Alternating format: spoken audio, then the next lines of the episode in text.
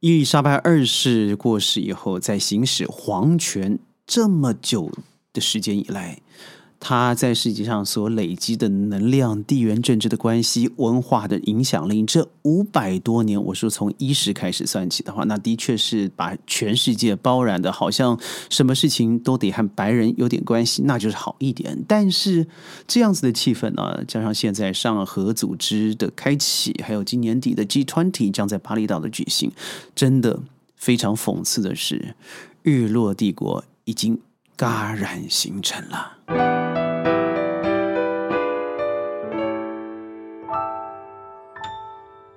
欢迎各位加入今天的宣讲会，我是轩。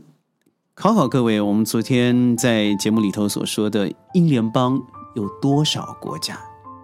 答案是五十四个啊，但现在联合国里头。承认的国家有一百九十三个签约国家，也就是说，在世界上将近有四分之一的国家曾经或者现在有些要脱离。不论如何，是五十四个，和英国是曾经有联邦关系的。但是各位要想想哦，非常小心。很多人说 Commonwealth，Commonwealth 好像都是一个单位而已，不是如此的。因为你在搞懂这个系统、讨论英伦三岛之前，你必须要先知道的是，到底什么是英联邦的 Commonwealth of Nations。还有英联邦王国这两个概念，也就是 the Commonwealth Rhythm。如果你说 nations 这个字是国家的概念，Rhythm 是一个领地区域性的这个概念哦。所以你要知道，很多人说英联邦它是从五十六或是五十四个国家，包含附属国所组成的一个松散的国际组织，其中大部分的国家都曾是英国的殖民地啦，或是保护国。所以英联邦王国。这个概念就感觉小很多了，因为这在世界上现在信奉十五个英国君主为国家元首的君主立宪制国家统称，譬如说加拿大、澳洲。新西兰、纽西兰等国，所以在伊丽莎白二世加冕的时候，英国拥有七十多个海外的领土，他们都是帝国的一部分。所以伊丽莎白二世一直是英联邦的热情支持者。英联邦将近独新独立的国家，还有英国王室联系在一起。所以尽管他在这些土地上面的权利很少，但是这些国家依然把他视为国家元首。但是多年之下，英国的影响力也越来越小。随着二零二一年巴巴多斯走向共和以后，这个数字直接下降到十四个。当然，除了英国，所以英联邦的重要国家，譬如说澳洲，好了，在二零一六年透过访问呢，这个时任澳洲总理的特恩布尔就发出呼吁，等待此任的。英女王伊丽莎白二世退位之后，也就是可能过世往生了以后，将会把国家改成共和国的制度。所以您知道，事实上这个一开始宣说的时代的解体啊、结束，和英女王的存在与否真的有直接的关系啊。所以如果你搞清楚了区域 rhythm 这个字哦，这个概念和。英联邦王国和英联邦的差异的话，你就会发现，哦，原来还是很不同的。譬如说，马来西亚、新加坡，好了，我们也是 Commonwealth 的国家，但是元首是不是效忠他，并不是，自己有自己的皇室。譬如说马来西亚，也就是说，这两个如果区，我们再把它拉得近一些，也是你看来就是，不论它是王国或者是联邦，都是过去式了，因为。越来越示威，从七十个国家到了现在十四、十五个国家。那现在我刚才说了嘛，巴巴多斯退出了英国联邦。那很多人都想说，既然这样的这个世世代结束了，那我就赶快呃也离开吧。譬如说，英国和加拿大、澳洲、纽西兰这几个以萨盎格鲁撒克逊为主的国家，称为四大柱国。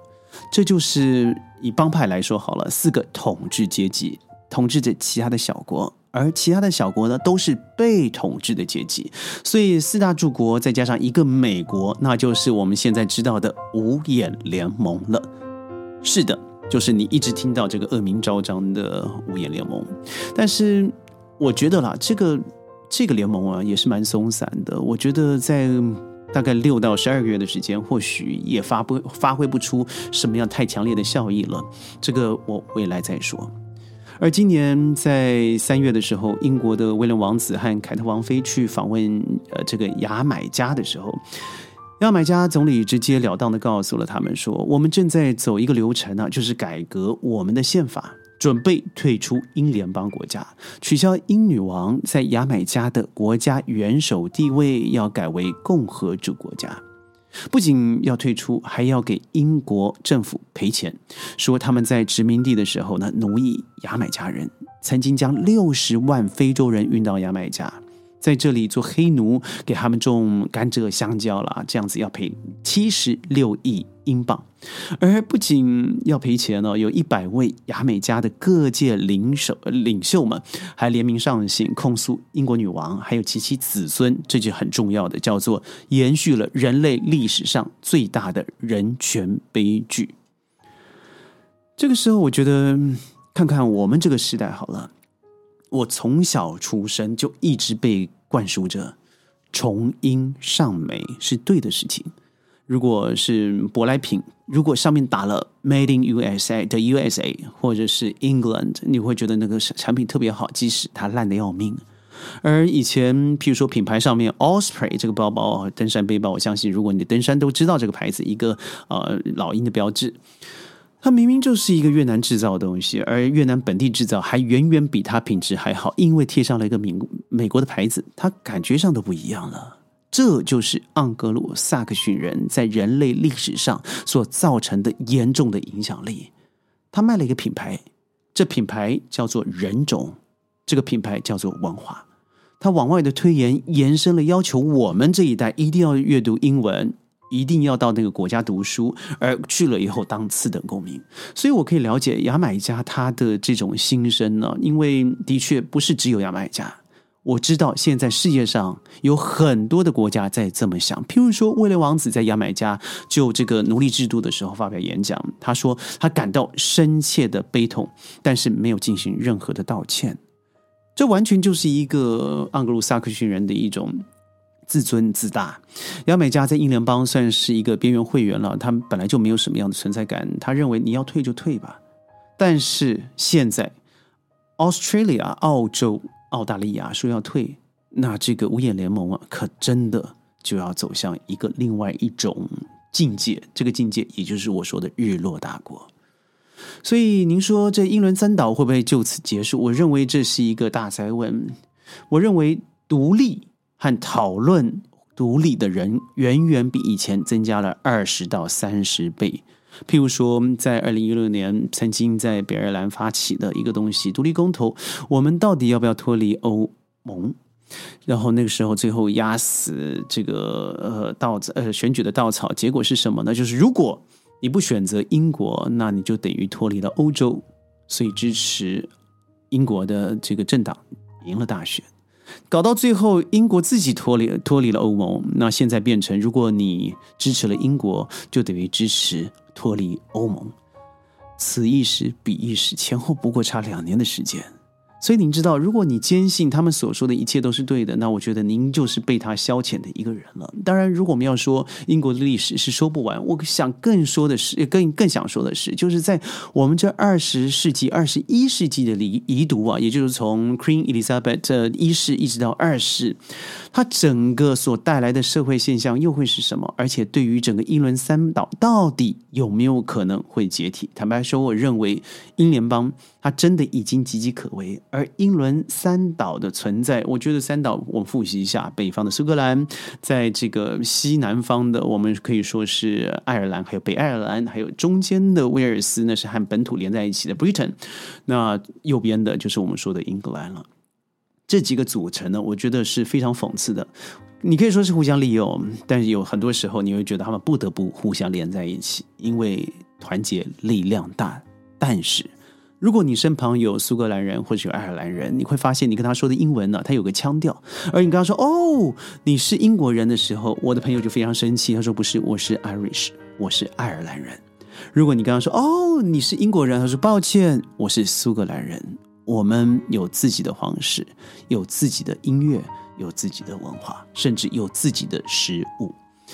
如果这样看起来的话，你会知道它本身的内部啊，是因为有个象征性的伊丽莎白二世存在。对君主效忠，但现在这个支撑国家的这个重要精神象征，在九十六岁享受九十六岁过去了以后，这时代结束了，精神象征的意义也逐渐凋零。而现在七十三岁的查尔斯王储啊，他虽然是已经接位了，但你想看七十三岁，对他存在很久，但始终他不是元首。他可以 hold 住多久？而他的身体状况不是昨天又说吗？他传出了血栓。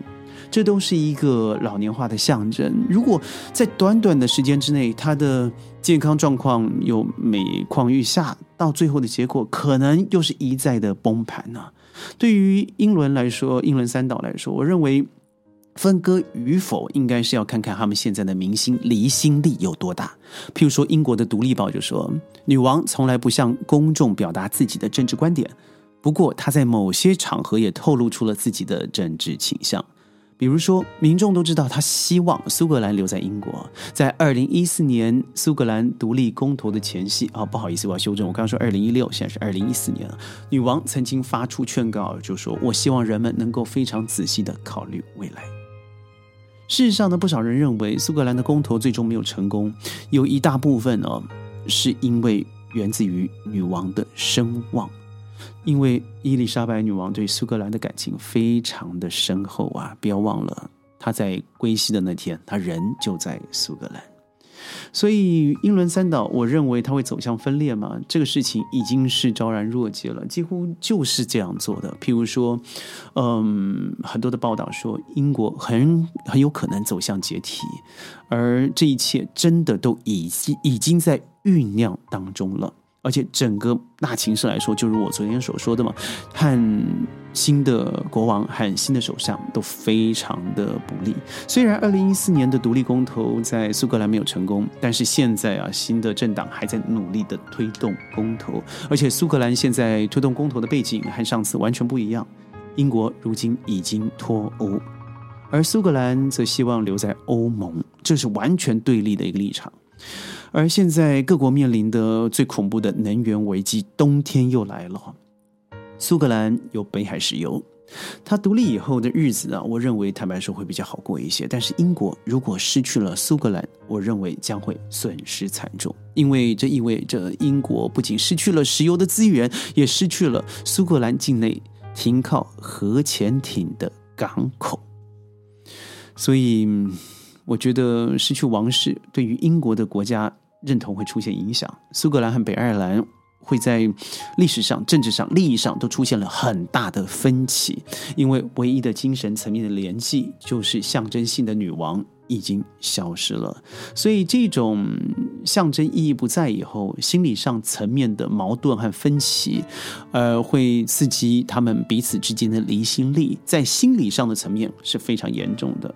第二，当苏格兰和北爱尔兰还英国中央政府发生比较大的矛盾的时候，英国的王室或是国王可以通过某种方式去唤醒或是强化民众对一个共和国王的认可，至少在这方方方面，它可以起到一个平衡和缓冲的作用。之前英国女王我们就知道常常访问苏格兰嘛，背后就是有这样的动机和目的。